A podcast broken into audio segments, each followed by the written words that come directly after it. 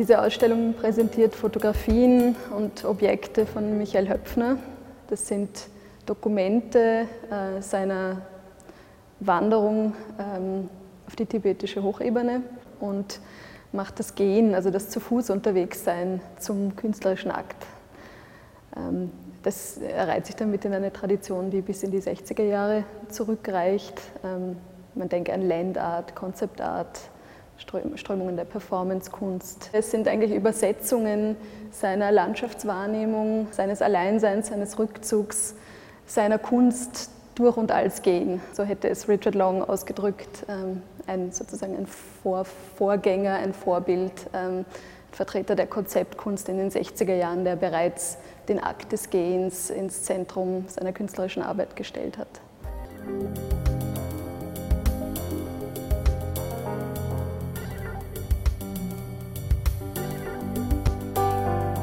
In der eiskalten Abendluft, kurz nachdem die Sonne untergegangen ist, hocke ich mit einem Becher Tee vor meinem Zelt, betrachte und zähle.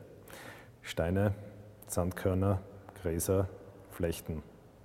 Thermoskanne, Bleistift, Zelthering, Zelt. All das ein Muster am Boden.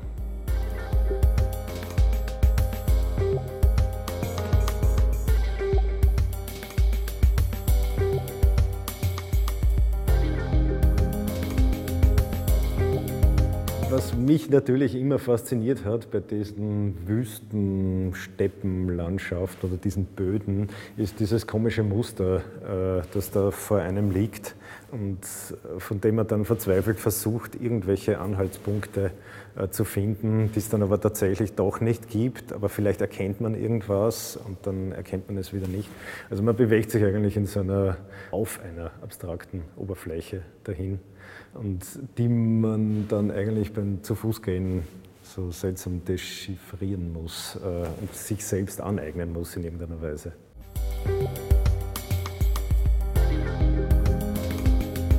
Meinen äh, ersten Arbeiten habe ich eigentlich den Horizont dann völlig abgeschnitten und habe einfach nur diesen ganz spröden Blick auf, den, auf die Erde äh, gerichtet. Äh, in, in, diesen Arbeiten spiele ich da ein bisschen, habe den Horizont ganz, ganz nach oben gelegt. Äh, es ist so ein bisschen ein, ein Blick, über den Erdboden und dann Richtung Horizont und in die Leere im Endeffekt. Ja, also die, die Serie, äh, das mit dieser Oberfläche ja, und, und dieses Hinausstarren war für mich immer in, in Zusammenhang mit diesem seltsamen Schneeleopardenfell, das ich da gefunden habe. Ja. Den, den Ort habe ich sozusagen richtig dazwischen gestellt, weil das ist ein, ein vormoderner Geisterbeschwörungsort. Also im Endeffekt geht es da darum, dass äh, die Leute, die in dieser Landschaft leben, also die Nomaden im Endeffekt wirklich rein in diesem Naturkreislauf äh, äh, sich nach wie vor bewegen äh, und äh, ihre Umwelt sich völlig anders erklären, als wir das machen würden. Also ähm, wir versuchen uns immer äh, dieses, äh, diesen Grid an GPS-Daten vorzustellen. Die lesen ihre Umwelt über die Naturgeister, die sich dort bewegen und mit denen sie sozusagen ihr Leben gestalten müssen.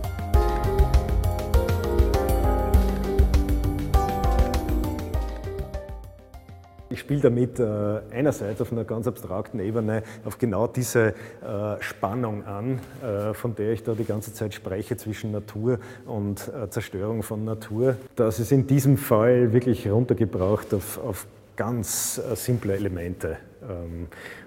Die noch dazu anspielen eigentlich auf, auf so Siedlungen, die dort errichtet werden von irgendwelchen Siedlern oder äh, äh, Leuten, die in, in, in, Minen arbeiten und die sich jetzt aus irgendwelchen äh, Metallteilen äh, Hütten zusammenschweißen. Und da hast du dann im, im, im, Nirgendwo irgendwelche so Skelette herumstehen. Und genau die habe ich da mitgenommen.